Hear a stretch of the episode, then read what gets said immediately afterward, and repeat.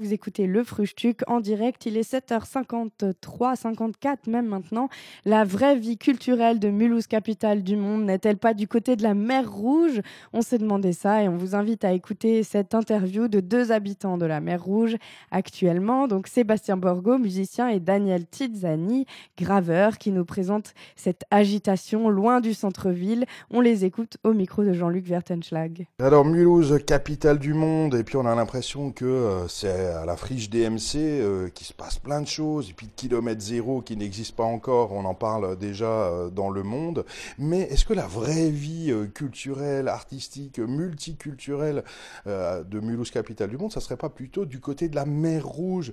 Alors on est avec deux locataires mystérieux, mais ils vont déjà se présenter pour commencer. Daniel Tiziani, graveur. Sébastien Borgo, musicien. Alors, mais on est où ici? Qu'est-ce qui se passe? Quel est notre environnement? À quoi ça ressemble tout ce qu'il y a autour de nous C'est la vraie mer rouge, l'ancienne, celle qui est un peu décrépite, qui est pas neuve, où il y a plein de gens qui vivent là. Donc il y a un garagiste euh, qui bricole les voitures, euh, on a un Kosovar qui vend des pneus, il y a nous, il y a Marie-Jo Gébel, il y a les Schlager, il y a... et puis j'en passe et des meilleurs. Quoi. Voilà, t'as oublié euh, les Ivoiriens, il y a d'autres oublis Les Ivoiriens, les garages, le billard club... Le poker clandestin le, panquet, le poker clandé, mais il a fermé. Ouais, enfin voilà, une, une petite agitation euh, en dehors du centre-ville, quoi, et euh, loin de loin de tout. Et ici, euh, chacun de vous, euh, qu'est-ce que vous faites à part boire des cafés? Bah, On a une activité artistique, donc euh, c'est notre atelier. On est on est six, six et demi, parce qu'il y en a un qui vient que rarement, donc c'est l'ennemi. Voilà, on s'y sent bien, et on a l'eau potable et le chauffage.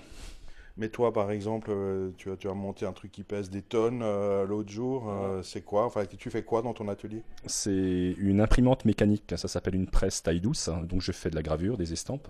Donc, effectivement, j'ai acheté une presse qui pèse un bras. Donc, on l'a démontée, on l'a, on l'a remontée tant bien que mal, et, et elle est là. Pour l'instant, le sol tient. Alors, la mer Rouge, il y avait des concerts avec l'AMR. Il y a, il y a un- au moins un local de répète. Il y a du bruit, il y a du son, il y a de l'enregistrement. Il se passe Ouais. quoi? Donc ouais, il y avait l'AMR qui a fermé. Avant l'AMR, il y avait la Membrane qui faisait aussi des concerts, des perfs euh, un peu tribal. Et avant ça, je crois qu'il y avait encore un autre truc. Comment s'appelle ce groupe de Jacques qui battait, euh, qui répétait Valium Vals Ouais, Valium Vals qui, battait- qui, qui répétait là aussi il y a bien longtemps. Et puis ouais, effectivement, il y a toujours un local de répète qui existe depuis une quinzaine d'années, donc euh, où il y a pas mal de, de groupes euh, du cru qui, qui répètent et qui font des trucs. Voilà, musicalement, c'est à peu près tout en fait. Quoi. Et alors, bah, ce qui est cool aussi, c'est que bah, ça coûte pas cher. Hein. Euh, Pour un RMI, on a 600 mètres carrés ici, non? Ben ouais, effectivement, les loyers sont, sont vraiment décents, quoi. Donc ça permet d'avoir de, de l'espace sans forcément se ruiner, quoi. Voilà.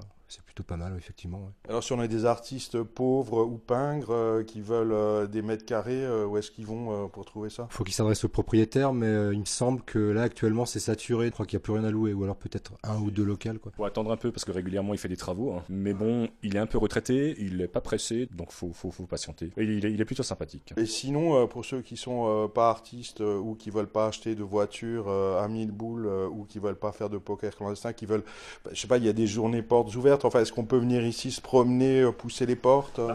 Comme on a fait avec toi, on t'a vu passer, donc on t'a interpellé et on t'a on t'a proposé de monter hein, euh, pour boire un café, et puis voilà. Ça se passe comme ça en général. On croise les gens dans la rue, ils savent pas qu'on est là et tout. On leur dit, bah venez, venez voir notre atelier. Petite anecdote, euh, il y a un Anglais avec qui je bois le café de temps en temps le samedi matin au marché, et je lui expliquais que j'avais un atelier à la mer Rouge. Alors il était totalement étonné, il m'a fait quoi, la mer Rouge, un atelier?